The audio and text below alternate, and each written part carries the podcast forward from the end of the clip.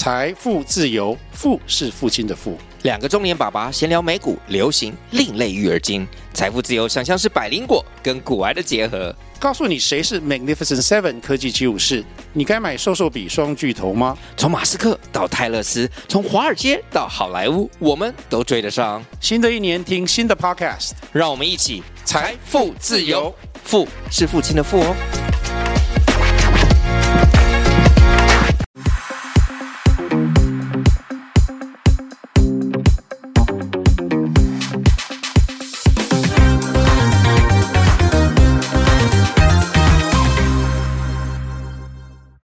哎，谈钱太俗气了吧？等等，但是谈那些跟钱有关的故事就有趣了吧？欢迎来到那些奇妙的财富故事。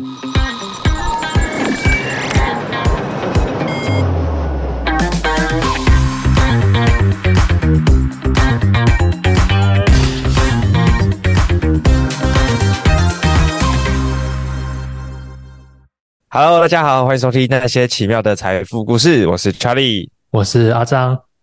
如果要你透过惹争议、被炎上的方式来当网红，但是可以吸引到百万粉丝，你愿意试试看吗？今天要来讲的故事呢，她是一个九岁的小女孩，那她叫做 Leo Tay。她在二零一八年的时候就开始出现在 IG，然后她经营的手法非常特别，她就会透过撒钱啊、炫富啊，或者是秀跑车。或者是辱骂一些，比如说像种族歧视，然后透过这种惹争议、被炎上的方式来经营 IG，然后透过这样的负面评论，他就很短短短时间就吸引了超过百万的粉丝。那他在那时候六岁，就是他那时候他就讲说，他一开始在六岁的时候是一无所有的时候，然后就经过三年的努努力，我现在就是一个九岁的亿万富翁。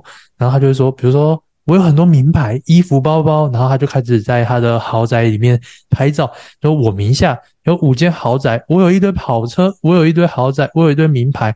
光我这里的马桶，我觉得都比你的租金还要高。你要更努力才可以达到你的梦想。到底要不要努力？他他就他就他就开始各种，然后啊，当然还有更更邪恶的字眼啊。不过那个我就不方便在节目那边讲。啊，他简单来说，他就一直。用秀钱，然后穿名牌、秀名牌、秀豪宅、秀跑车，然后再说你这个废物，到底要有努力强一点好不好？我九岁都现在就已经亿万富翁了，你算什么东西呀？对，好，所以用这种方式，当然一定一堆人都讨厌。你看，光在台湾，我们讲到讲到说什么哦，我什么百万年收，或是我在短时间内赚到多少钱。底下就已经一堆留言在那边呛说哦，对账单拿出来啊！所以台湾就已经光那一点点的炫富就已经这样，更何况这样的人，真哪嗯一堆人一堆网网民酸民都完全受不了这样的一个谩骂，所以就开始去攻击他。所以这个 Leo Tay 他就透过炫富，然后又很讨厌，然后又有点心灵鸡汤的方式，他就遭受了非常多的谩骂。可是他的目的就是为了要被谩骂，所以。是因为每一次的谩骂留言，对于演算法来说，就是会推播给更多人，所以他就透过这样的方式来达到负面言上的爆红效果。那在短短的二零一八几个月的时间，他就创造了两百多万的粉丝。那快耶！对，然后他他当然还有非常多很 over 的宣传手法，比如说他就是用大麻，就是就是大麻，不是有大麻那种手势吗？然后他就拿了一根。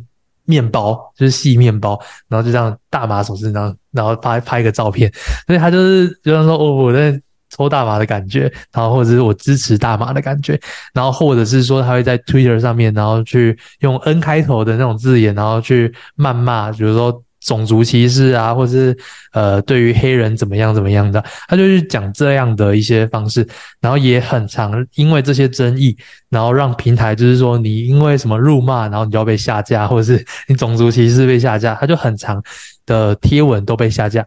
嗯嗯，那就回来讲到这个 Leo Tay 这个人，他在九岁，你能想象说一般一个九岁的人有这样的人设，或是可以这样的经营自媒体吗？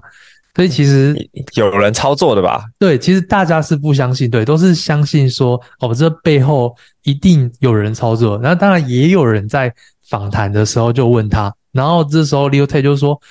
啊、呃，因为我很努力啊！我六岁的时候，我从小我的偶像啊，就是比尔盖茨啊，呵 呵对，巴菲特之类的。他就会这样吗？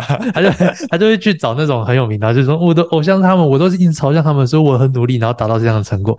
对，可是、嗯、当然他很多让人怀疑的地方，所以就开始有人会去对他做一些呃背景调查、身家调查。嗯、所以那时候就发现说，哦，原来他妈妈，他妈妈是一个。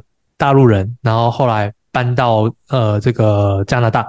那妈妈是一个房仲，而在在他拍影片没多久之后，那个妈妈的房仲的这个工作就被 fire 掉，被被被他的老板 fire 掉，因为那个他拍摄的那个豪宅就是呃那个他们要卖的物件，对他们要卖的物件，那别人是别人的，不是他的，那被老板知道，当然就是开除他。然后再来就是呃，他有一个哥哥。然后他们是同父异母，同父异母的哥哥。那这个哥哥呢，本身是一个饶舌歌手，但是没有很红啦。可是他的那个饶舌歌手，他本身就有很多种族歧视、谩骂的方式。嗯哼。所以这就讲到说，这跟他这个 Leo Tay 这个小女孩本身的一些惹争议的方式是有一点重叠的。然后，所以说大家就在推测说，哦，Leo Tay 这个这个小女孩的这样的一个炫富。谩骂、辱骂，然后秀跑车这种这种一个人格特质，是妈妈跟哥哥塑造出来的一个产物。好，那就讲到他的爸爸，他爸爸已经跟妈妈离婚了，然后他爸爸是一个律师，但是呃，虽然离婚了，然后可能抚养权原本在妈妈那边，但是就觉得说这样的方式是很不值，就觉得说。你们把 Lil Tay 一个小女孩塑造成这种这么讨厌，然后又有点败坏社会风气的方式，他觉得很很不爽，所以他们就开始用法法律的方式去把 Leo Tay 争夺回来。嗯哼，所以后来引起这样的争议之后，然后呃，Leo Tay 的 IG 他就消失了五年，他就消失了一阵子，然后但是陆陆续续都还会有一些呃，还会还会有一些现实动态发出来。那现实动态可能是，比如说哥哥就拿那个哥哥就拿他的账号，然后去发文说，Leo Tay 现在被爸爸挟持了，请大家捐助款项什么的。靠北啊，通过这样的方式敛财啊，结果还真的给他练到了一些钱，对，练到了几几万美金这样。那那后来呢，就是到到了今年二零二三年的八月，然后才突然又有了 Leo Tay 的消息。而且这时候，也就是当时那时候，那呃，二零一二零一八年，也就是刚刚起来那时候，才两百多万粉丝。可是这样消失五年之后，但是他还是持续的有人在追踪他，有人在追踪他。到了目前，就是到了那个八月那时候，他就已经三百多万粉丝。嗯，哇塞，就很很厉害。他五年没经营，结果还可以从两百多万跑到三百多万。然后在、嗯、呃现在的今年，就是 Leo Tay 他已经十四岁了，可是他。在八月份的时候，就突然公告，IG 突然公告说，现在 Leo Tay 跟他的哥哥已经去世了。然后，所以大家就很很震惊嘛，就是为什么为什么这样的一个小女孩就这样突然去世，而且连哥哥一起一去世，然后所以大家就开始新闻媒体又开始报这个人，毕竟还是个大网红嘛，然后就开始去 follow 他，follow 他，follow 他，所以他又涨了几十万的粉丝，然后隔天。嗯就突然宣布说，我们还活着啦！我就是我账号被害了，所以还被被被弄出这样的消息，然后还说还跑去说什么呃，Meta 公司也证实我们被害，然后所以他一切又恢复原样。结果他粉丝现在已经三百六十万了。那当然，这就是这种种有各种疑点啊，然后也开始有人说，哦，会不这他到底是真的被害呢，还是说？这一件事情用一个操作出来的，又是一个流量炒作，就没有人知道，很像爵士网红的剧情诶、欸。对对，爵士网红。然后现在更酷的是，就是我今天去看九月二十，现在九月九月二十九，我今天去看的时候，然后他从上次死亡，然后到现在又中间没有发律发过任何文啊，这中间只有发过一篇文。那那篇文章是关于在讲说他们那个呃抚养权的一个争夺的一个法律文件，然后结果。今天我才看到说他又发一个贴文说，我明天要直播。OK，然后这个贴文又爆红了，就是，然后我我我现在突然蛮期待说，他明天到底要直播什么东西，然后 Leo Tate 本人到底会不会出来呢？我我不知道，这是抱着一个问号。但是呃，我前面有讲到嘛，他在那时候发布死亡声明，创造出来大概三百六十万粉丝，此时此刻现在他已经四百六十万粉丝了，哇靠！所以。只能说他是一个炒作的流量高手，然后呃，今天这个人他到底本身的个性就是如此，还是说他是妈妈跟哥哥塑造出来的产物，还是说另背后另有其人，以及他背后那个爸爸妈妈抚养权的争夺，嗯、还有 Leo Tate 此时此刻的状态到底是怎么样，就完全没有人知道。我现在超级期待明 明天的，你已经变成他的粉丝跟吃瓜群众了。对，哎、欸，我现在变成吃瓜群众，我也我也变成一个吃瓜群众。不过从中就是可以可以想到说，就是呃，有时候很多酸民嘛，就是你可能今天听众们你也是酸民，或者是你今天看到谁谁谁，你怎么这样讲我们的听众？我我我我就可能是我我是说我的意思是说，你今天可能讨厌某个人，你今天很讨厌某个网红，然后你可能会去留言攻击他。有时候有很多人真会这样，对对。那假设说你是这样的人，其实你在攻击他，你反而在帮助他。对啊，会帮他创造额外的流量。对，你在你在帮助他创作人，其实看得开的人就会说：“哦，感谢这些酸民帮我创造更多的流量。”嗯，对，所以因为这件事情，而这件事情，其实算是现在越来越多人在做。对，可以透过这样的方式来去创造他的一个收益。那 Leo Tate 就是这种流量争议的一个极致，一个极致。对，我不能说他是始始祖啦，但是他是一个极致，嗯、就是甚至连呃有别的。一个有有别的这种惹争议的网红，看到他就哇，这个人怎么这样，连我也都比不过。OK，所以所以今天就来分享一个一个还也他也算是一个蛮特别的案例，然后中间又牵扯到很多，不管是阴谋论啦，或者是说、嗯、呃大家怀疑他，或是怎么样，我觉得他是一个很蛮值得深思的一个故事。诶，那我好奇，就是像这样子极具争议的网红，那他。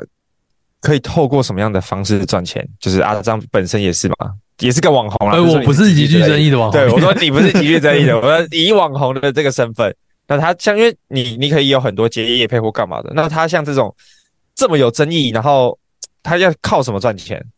我我自己比较常见的，呃，一样还是接叶配，可是他接的叶配就会比较偏一点点。哦，就是你觉得还是会有人厂，比如说他是偏找他，他是偏这种什么黄赌毒相关的业配，或是默默的置入在，但但我觉得还是会有公司是喜欢这样的啦，就是他会默默置置入在他的影片啊，然后或者是说，或者是说有人想要就是请他来宣传，比如说发个线动，帮他发什么东西，应该主要还是这种业配的模式，但当然背后可能还有更屌的商业模式。我不一定知道，所以基本上其实真的有流量就等于有钱。呃，有流量不一定等于有钱，但是有一个超大量的流量，我觉得还是可以等于钱。就就是以他到这种呃四百多万，对他这种几百万的，我觉得他不管怎么样，就是钱绝对少不了。所以业配啦、粉丝抖内啦，或者是像刚刚什么随便。哦，对对，粉丝抖内就是塑造一个，会说诈欺吗？就是说什么我现在怎样怎样？对，其实其实我也我也觉得说，或许这之后不知道会不会变成一个诈欺案件，也有可能。OK OK，但这那呃延伸一个问题是，这种模式持久吗？就是这种这种会不会有一个什么呃人设崩坏，然后粉丝全部一夕之间不见？我觉得有点有一点难，就是我觉得他本身就保去，因为因为他本身他他本身就是一个崩坏的人格。所以你要大家崩坏，他也好像也没差，也坏不到。呃，对，就是本来就是坏的这样。他本来就是坏的啊，所以坏的变好的只会增加赞赏，不会不会更惨了吧？他坏的变坏的，那他也愿意啊。所以没有人，那会不会有一个时间点是哦，好，大家都知道他是骗子了，就是也没戏唱了，也不会想要再 follow 他，就是已经脱离这个吃瓜群众了，所以他就直接退追。因为现在是他还在。还在一个神，大家还是还想看戏，还对，还在看他到底他到底是怎样嘛？实际真面目是什么？我觉得就像就像就像是呃，我记得有一部电影，它就是一个在塑造一个网红，然后要直播做某些动作，嗯哼，然后当你吸引很多点击观看，你就可以拿到一笔钱，然后每一次你要做的动作就会越来越难难，嗯，然后获得越来越多钱，嗯哼。所以他前面透过这种炫富，然后甚至呃到宣导毒品啊、谩骂的方式，然后到现在还要用死亡来，我不知道他如果下一步后面他不越做越激烈，嗯，那大家就已经说哦，你现在跟着你以前也没进步多少嘛，这种坏的坏到极致也是要进步的嘛，要坏还要更坏嘛，所以，如果他没办法再满足观众观众对于这种血腥暴力，就是。这种刺激感的这种欲望的话，那或许就经营不下去，新鲜感可能就会。对，我觉得还是讲求一个新鲜感，以及他敢做。OK，然后再来就是他当他成年之后，会不会因此而遭受一些法律的制裁？因为有可能就是年纪小，所以他没差嘛。嗯，但是他当他长大会怎么样？我觉得这就很难很难说啦。对，因为我觉得这个事件本身，它。它背后其实有很多，我觉得跟价值观也好，或者是伦理道德，还有现在社会结构，都是一个很细部探讨。但因为我们今天聊财富故事嘛，所以很多的细节我们可能不去深聊。但是回过头来，如果是你的话，你会想用这种方式成功吗？就是这变成是一个极具争议的人，可是你的流量可能是现在的一百倍、一千倍。然后你随便一个线动就是赚赚个几百万，我我我肯定是不会的嘛。就像之前就会有人跟我说，呃，忘记谁，反正他就跟我说，阿藏你你有时候太没立场，太没有在都都我都没有在讲我的立场，嗯，就是我对很多事情，其实我可以看到我基本上是不太去评论什么时事，嗯哼，然后跟风也算是基本上不太跟，就算跟了，我也不太会去讲到说到底我要支持谁。我比较少去做这种会有争议性，因为因为我我我我觉得我个人比较 peace，所以我就是分享知识性。我就是哦，我告诉你，我跟你分享这样的东西，可是我不不太会去牵扯到人，会吗？我有时候会看到你去酸厂商啊。哦，但那那但那个那个就没有，那个也不会受到什么争议啊。那就只是单纯、呃，对了，那就是一个真的是白痴这样。对，那就只是我单纯讨厌某个厂商，就是觉得很白痴啊，叫错名字啊之类的。对，那那那那个，我觉得那是例外，就是，但我不会去评论说，我觉得这是呃，我支持哪个政党大选怎么样的啊，或者是说，呃，今天哪个网红跟哪个网红吵架，我的立场是怎样啊？我不会去分享这样的东西，所以我个人本身不喜欢是用争议的方式上来，因为我觉得他会。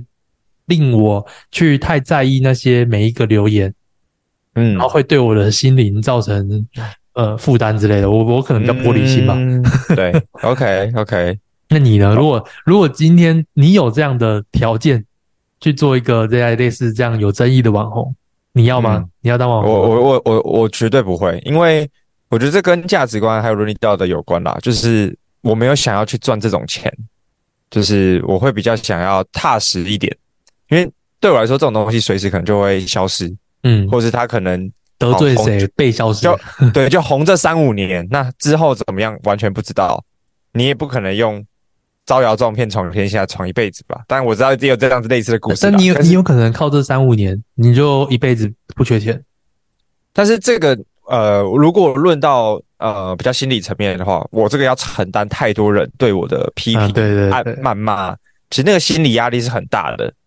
就是，对啊，就我觉得这个就会延伸到我们原本下一个要聊的话题吧。就是，当今天你是一个这样子保持备受争议的网红，好了，你可能会面临哪些担忧，或者是你可能会遇到哪些状况？我觉得最大的还是我我我觉得没有人可以承担每天都在遭受谩骂，那个心理压力压力太大，不然为什么会有这么多在学校被排挤、被霸凌，然后就想不开的学生？然后会到成人，啊、成人，而且成人甚至比小孩更受不了这些。对，多少多少明星是遭受一些非议，然后就想不开，吞药、忧郁症，就真的只有少数人可以。嗯、反正我已经崩坏了，我就坏到极致吧。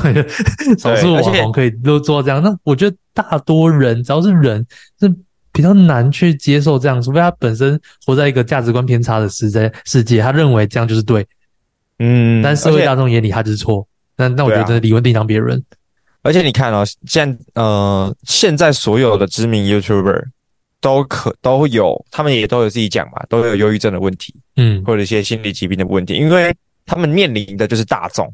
对啊，那你他们，而且他不是所有人都在批评他哦，就可能是大众里面的一少少部分人而已，批评，那他们就已经成为这个样子，或者是都要去看医生啦，或者是面对自己可能心理上面的疾病的。对啊，那今天我们还是一个 nobody，然后我想要透过这种方式，当然你可以短时间内成功是有机会的，可是你后代的这些后果，你可能撑不撑得下去都不知道。嗯，因为对啊，所以我觉得这个会是一个呃隐忧啦，而且有可能因为这件事情，你像刚才讲提到的嘛，你可能得罪了某些人，然后被消失之类的，这个也很难说。没错，对啊，所以我觉得它背后其实真的有太多的隐忧。所以回到我自己，或是回到阿张身上，其实我们都不会想要透过这样的方式去成功。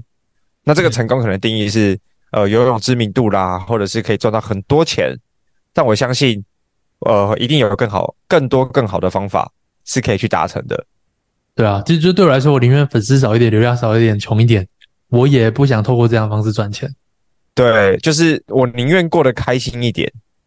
当然，你刚才讲，就是当然，如果是很价值观偏差的，他会觉得，哎，我做这些这种事情都很开心。对，可是这个这这个，嗯、呃，这个状态或者是这种价值观，它就不符合现在社会的游戏规则。所以他现在可以存活，是因为他还小，还新鲜。但是总有一天他会需要面对这个社会运行的资本规则跟游戏规则。对啊，对，那迟早会有一些问题会产生。或许已经有了，不然也不会突然消失。对啊，突然消失五年嘛，就遇到法律问题了嘛。对啊，不然他就是继续抛五年啊。但那个五五五年可能大多都是那个爸妈的一个争夺权，可能被爸爸管控啊，啊或者是怎样，就不知道。对对对对没有没有人知道那些。或许明天的直播可以。对啊，所以最后也留下一个问题啊，就是诶，如果是听众朋友们，那你也会想要用这样子的方式快速致富吗？或是获得世俗上所谓的成功？对。那也可以在 apple pocket 的评论留言告诉我们你的想法。那我们就下期节目见喽大家拜拜。拜